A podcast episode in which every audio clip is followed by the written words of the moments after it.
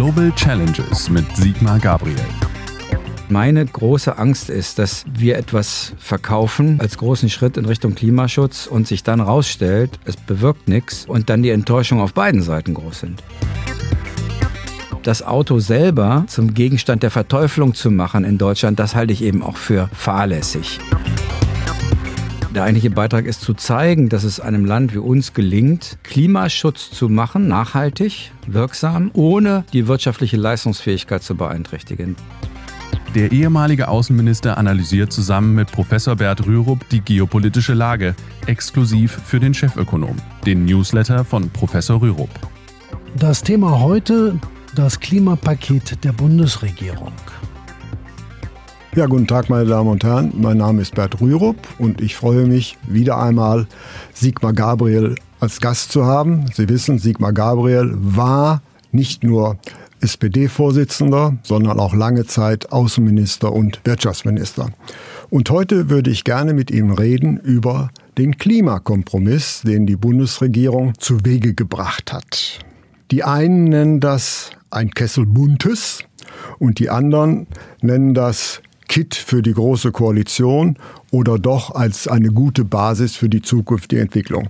Äh, dieses Klimapaket enthält sieben Maßnahmen, vier davon belasten. Es soll also Benzin und Diesel soll verteuert werden.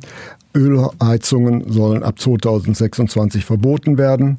Ein nationaler Emissionshandel für CO2 äh, wird eingeführt ab 2021 und die Luftverkehrssteuer wird erhöht. Dem stehen soziale Kompensationsmaßnahmen gegenüber. Die Pendlerpauschale soll leicht erhöht werden. Die Mehrwertsteuer für Bahntickets im Fernverkehr soll gesenkt werden und die EEG-Umlage zur Förderung des Ökostroms soll auch gesenkt werden. So. Und die einen sagen, nun ja, wie gesagt, ein Kessel buntes und die anderen sagen, äh, ein vernünftiger Kompromiss. Was sagt Sigmar Gabriel?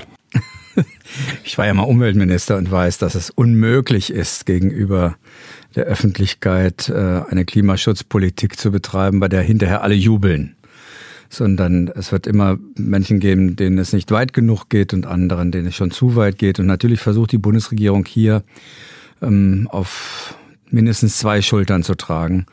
Die eine ist natürlich mehr dafür zu tun, dass die Klimaschutzziele des Jahres 2030 erreicht werden. Davon sind wir derzeit weit entfernt. Und gleichzeitig ähm, nicht zu vergessen, dass es Einkommensungleichheiten in Deutschland gibt, also Menschen mit niedrigem Einkommen, mittlerem Einkommen, die nicht jede Belastung so ohne weiteres wegstecken können. Äh, und zudem auch noch äh, klar sein muss, dass das eigentliche Beispiel Deutschlands ja nicht darin besteht, wie viel CO2 wir senken. Das sind gemessen am weltweiten Treibhausgasemissionen nur zwei Prozent. Aber die, der eigentliche Beitrag ist zu zeigen, dass es einem Land wie uns gelingt, Klimaschutz zu machen, nachhaltig, wirksam, ohne die wirtschaftliche Leistungsfähigkeit zu beeinträchtigen. Denn die weniger reichen Länder der Welt schauen auf Länder wie Deutschland und sagen, wenn die das nicht schaffen, wenn die Klimaschutzpolitik nur dann hinkriegen, wenn sie ihre eigene Industrie beschädigen, dann werden wir dem nicht folgen. Deswegen ist das deutsche Beispiel von so und das europäische von so großem Interesse, wenn es reiche Regionen wie wir nicht hinkriegen, Klimaschutz und wirtschaftlichen Erfolg zusammenzubringen, dann werden Ärmere uns nicht folgen und werden sich um den Klimaschutz nicht kümmern. Deswegen ist das schon ähm, der Mühe wert, den sich da alle in der Bundesregierung gegeben haben. Also Kessel Buntes oder ein ausbaufähiges Konzept. Es gibt Dinge, die sich sehr gut finden darin. Ich habe Jahre dafür plädiert, damals war das nie durchsetzbar, zum Beispiel endlich die Mehrwertsteuersätze im Fernverkehr zu reduzieren. Es ist ja abenteuerlich, dass eines der umweltfreundlichsten Verkehrsmittel der volle Mehrwertsteuersatz bezahlt werden muss äh, und auf Flugbenzin zum Beispiel nicht. Das, äh, dass das endlich beendet wird, ist vernünftig. Es gibt ein Kernproblem dabei, wo ich glaube, dass die Bundesregierung ähm, äh, die Enttäuschungen vorprogrammiert. Sie beginnt mit der Verteuerung des CO2-Preises und das ist auch richtig, solange es billig ist, Öl und Gas zu verbrennen, entweder für Heizung oder für äh, das Auto, wird niemand in diesem Sektor auf erneuerbare Energien umsteigen. wenn man aber mit 10 Euro beginnt, dann wird das nur dazu führen, dass Leute mehr bezahlen. Aber für einen Wechsel auf erneuerbaren Strom, auch zum Heizen oder für die Elektromobilität wird es nicht reichen.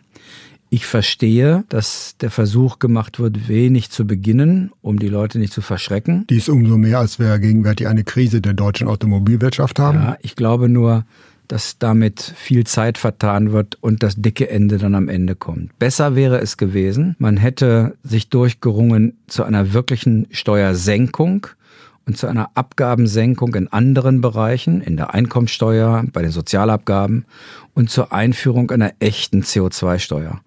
Also erst entlasten und dann belasten. Jetzt versucht man ein bisschen schwanger zu sein und das wird schiefgehen. Zumal die Verspr das Versprechen ja ist, wir sparen CO2 ein. Wenn uns das nicht gelingt und danach sieht es jetzt nicht aus, wird Deutschland hohe Strafzahlungen ab 2030 zahlen müssen.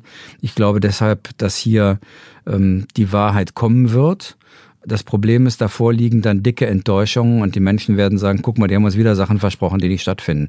Das finde ich eher das Problem an dem Paket. Das ist die eine Sicht der Dinge, aber in meinem ersten Leben durfte ich ja mal in der Planungsabteilung bei Helmut Schmidt arbeiten. Das war im Jahre, weiß ich gar nicht mehr, wann das war, lassen wir es mal, ist jedenfalls lange her, 74, 74, 75 war das. Und da habe ich einen äh, Satz gehört und internalisiert, der sagt nämlich, in einer Demokratie muss jedem gestaltenden Schritt ein mehrheitenbeschaffender Prozess vorausgehen.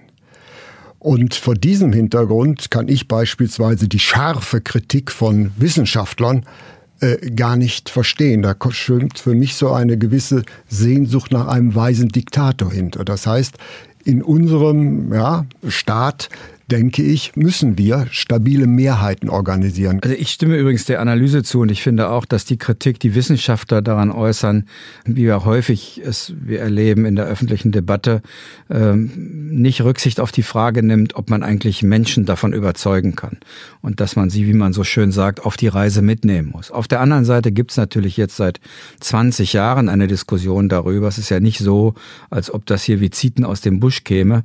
Und meine große Angst ist, dass wir etwas verkaufen als großen Schritt in Richtung Klimaschutz und sich dann rausstellt, es bewirkt nichts äh, und dann die Enttäuschung auf beiden Seiten groß sind. Ich bin auch nicht dafür, dass man hier Knüppel aus dem Sack spielt oder äh, sozusagen nach dem Motto, wir wissen es besser, wir machen hier eine softe Ökodiktatur und schreiben den Leuten vor, dass sie, wenn sie kein ein, ein kleines Einkommen haben, nicht mehr nach Mallorca fliegen dürfen. Das finde ich alles äh, von oben herab. Also das ist ohnehin manchmal die Tendenz der Umwelt- und Klimaschutzpolitik, dass die Errungenschaften der Vergangenheit, dass die Teilnahme an den Möglichkeiten unserer reichen Gesellschaft viel mehr Menschen zur Verfügung steht und nicht mehr nur den Wohlhabenden, dass mit dem Argument, es ginge um Klimaschutz, das Zurückdrehen gedreht wird. Denn natürlich wird es Menschen, die besonders viel Geld haben, immer möglich sein, dahin zu fliegen, wo sie hinwollen, die Autos zu fahren, die sie fahren wollen. Äh, ich kann aber sowohl saubere Lebensmittel wie Autofahren oder Reisen äh, jetzt nicht nur noch für einen Teil der Gesellschaft möglich machen. Deswegen wäre mein Plädoyer dafür, ernst zu machen mit einer ökologischen Steuerreform. Die beginnt mit der drastischen Absenkung von Steuern und Abgaben und im zweiten Schritt mit der Erhöhung von Steuern für Umweltverbrauch. Wir haben eine paradoxe Lage. Wir besteuern das in Deutschland, was wir alle wollen, nämlich Arbeit und Einkommen. Und wenn man mehr von dem hat, was man will, nämlich Einkommen, dann besteuert man es noch mehr. Die Dinge, die wir alle das nicht. Das nennt sich Leistungsfähigkeitsprinzip. Ja, aber die Dinge, die wir nicht wollen, Umweltzerstörung, ähm, CO2 in der Atmosphäre, die besteuern wir nicht. Hm. Äh, und deswegen finde ich, wäre es der Mühe wert, all die klugen Vorarbeiten, die es ja zum Thema ökologische Steuerreform schon gibt, sich vorzunehmen. Und wenn man sich jetzt darauf einigen könnte, was wir jetzt machen, ist der Beginn einer solchen grundsätzlichen Veränderung. Aber der nächste Schritt muss dann eine solche ökologische Steuerreform sein. Das wäre zum Beispiel mal was, worüber man sich streiten könnte im nächsten Bundestagswahlkampf. Wer macht das eigentlich am besten? wir leiden ja auch darunter, dass es keine wirkliche politische Kontroverse mehr im Land gibt. Irgendwie ist alles einerlei. Äh, und das, dann würde ich sagen, sind die Klimabeschlüsse gut.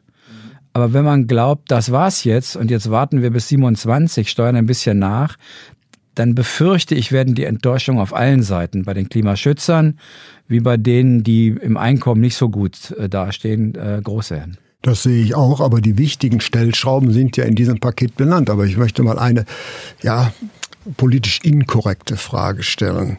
Es geht ja darum, äh, die CO2-Belastung der Atmosphäre zu reduzieren und dem Treibhauseffekt zu begegnen. Verträgt sich das mit dem Atomausstieg? Wäre es nicht gerade sinnvoll, äh, wenn man jetzt in der äh, Erderwärmung das große Problem sieht, dass zumindest für die Grundlast, das heißt, wenn der Wind mal nicht weht, die Sonne mal nicht scheint, dass man dafür eine Reserve Atomenergie haben müssen. Die Debatte habe ich jetzt über Jahrzehnte geführt. Ähm, ich komme aus der Region, in der das bislang einzige existierende äh, genehmigte Endlager für atomare Abfälle ist. Und ein illegales auch noch. Also zwei. Zwei, ja. Deswegen würde ich denen, die so argumentieren, immer sagen, ich halte nichts davon, das Risiko CO2 in der Atmosphäre gegen das Risiko, wohin mit dem radio radioaktiven Abfall zu tauschen. Also zwischen Pest und Cholera möchte ich nicht. Auch wenn ich die müssen. Wahl hätte, ich würde immer die Cholera nehmen. Ja, ich nicht. Ich würde, wenn ich an, wenn ich die da ist das Sterblichkeitsrisiko signifikant kleiner ja, als bei der Pest. Wenn ich, wenn ich als dritte Möglichkeit eine gesunde Energieversorgung habe, warum soll ich dann eigentlich zwischen zwei schlechten wählen? Und die gesunde sind erneuerbare Energien. Heute ist eine Kilowattstunde mit einem neuen Wind Windkraftwerk effizienter als jedes neue Kohlekraftwerk. Ist auch preiswerter. Das ist ja der Grund, warum sozusagen Wind an den Börsen stärker nachgefragt wird. Ich glaube nicht, dass das die Alternative ist, sondern das Problem des Klimaschutzpakets ist es, dass es mit einem CO2-Preis beginnt, der weit entfernt von dem Preis ist, der dazu, Menschen dazu bringt, umzusteigen. Dieses Umsteigen zum Beispiel auf Elektromobilität aber funktioniert auch dann nur, wenn die Fahrzeuge preiswert sind. Heute ist das Elektrofahrzeug häufig ein Zweitfahrzeug in Familien, die sich zwei Autos leisten können. Ein für den Stadtverkehr, da ist ein Elektrofahrzeug. Eines im Zweifel für den Urlaub oder andere Reisen.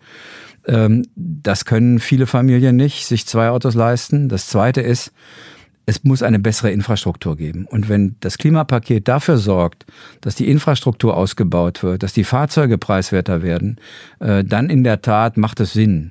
Trotzdem muss der Preis für CO2 steigen und da ist meine Sorge, der ist so niedrig. Das ist halbherzig, das ist richtig.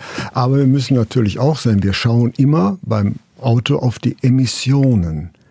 Wir blenden aus, dass bei der Produktion ja auch außerordentlich viel erzeugt wird. Und da Deutschland auch der, sagen wir mal, fast weltgrößte Exporteur von Automobilen ist, würde doch jetzt eine massive Belastung des CO2-Verbrauchs natürlich auch den Export belasten. Also es ist ein verkürztes Bild, immer nur auf das Verbrauch des Autos zu schauen und nie auf die äh, Effekte bei der Produktion. Ja, das stimmt. Es gibt aber längst Berechnungen, die auch äh, sozusagen das, die gesamte CO2-Bilanz sich anschauen.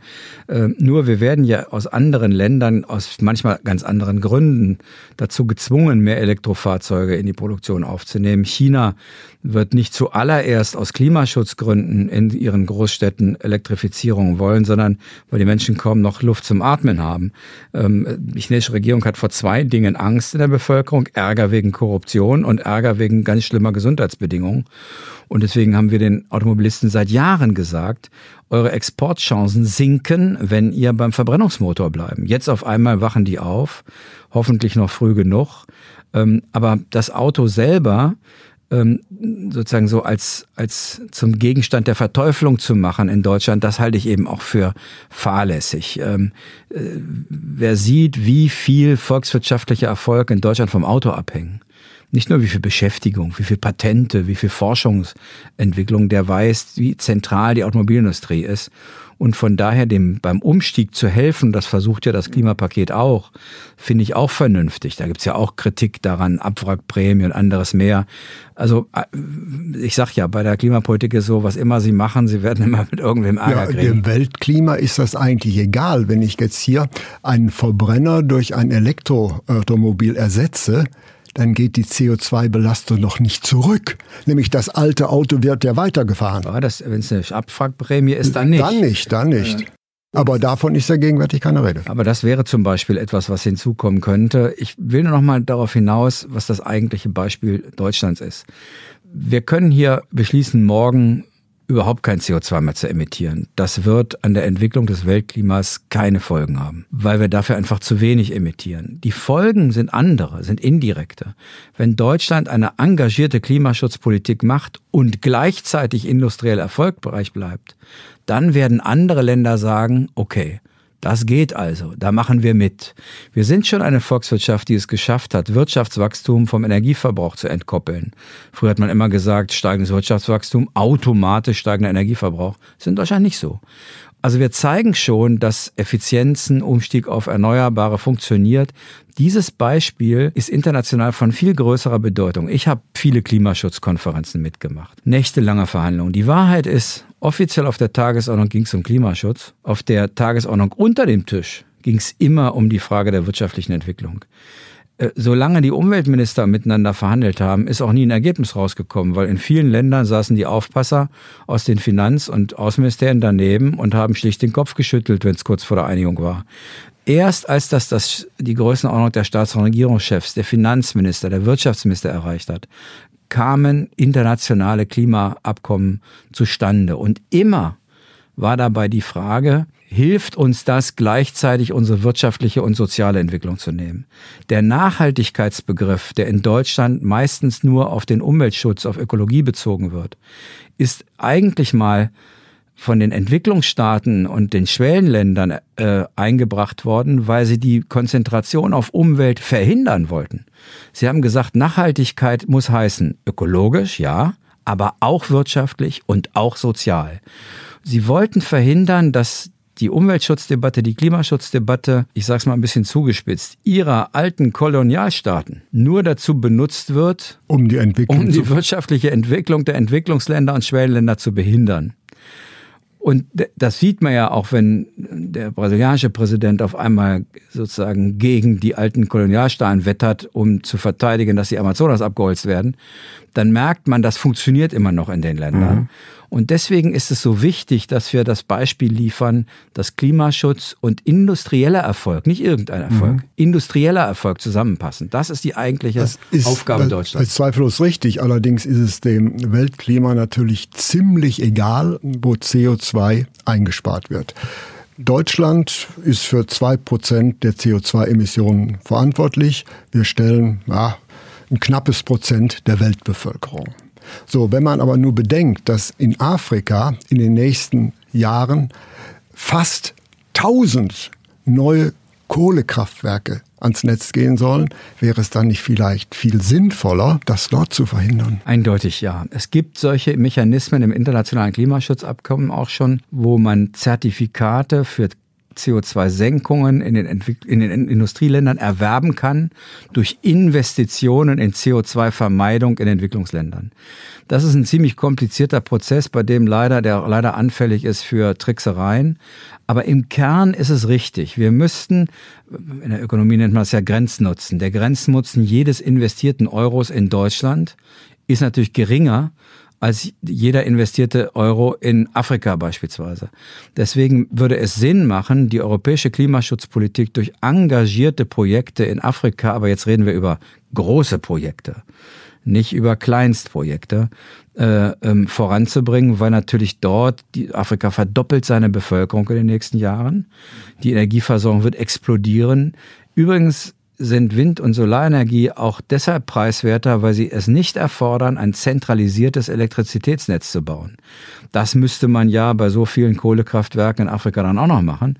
Also es gibt schon auch ökonomische Gründe, das nicht zu tun. Ähm, wir müssen ein Interesse daran haben, dass ein Teil des Geldes fließt in die Länder, die sonst das X-fache von dem ausstoßen, was wir hier einsparen. Dann nochmal äh, eine Frage an äh, den sozialdemokratischen Bundestagabgeordneten. Ich gehe davon aus, dass äh, dieses Paket, dieser Kompromiss die Koalition stabilisiert hat für die Dauer dieser Legislaturperiode, ist meine feste Überzeugung. Und ich glaube, das war auch ein wichtiger Hintergrund, dass man sich äh, geeinigt hat. Wenn jetzt Sigmar Gabriel an verantwortlicher Stelle wäre, welche Maßnahmen würde er umjustieren und zwar in welchem Zeitraum? Also ganz gewiss hat die Koalition damit auch zeigen wollen, dass sie handlungsfähig ist. Äh, das, glaube ich, ist auch ein, das ist ja auch nichts was man nicht tun dürfte. Das ist ja erlaubt in der Politik. Im Gegenteil, das erwarten Menschen ja auch.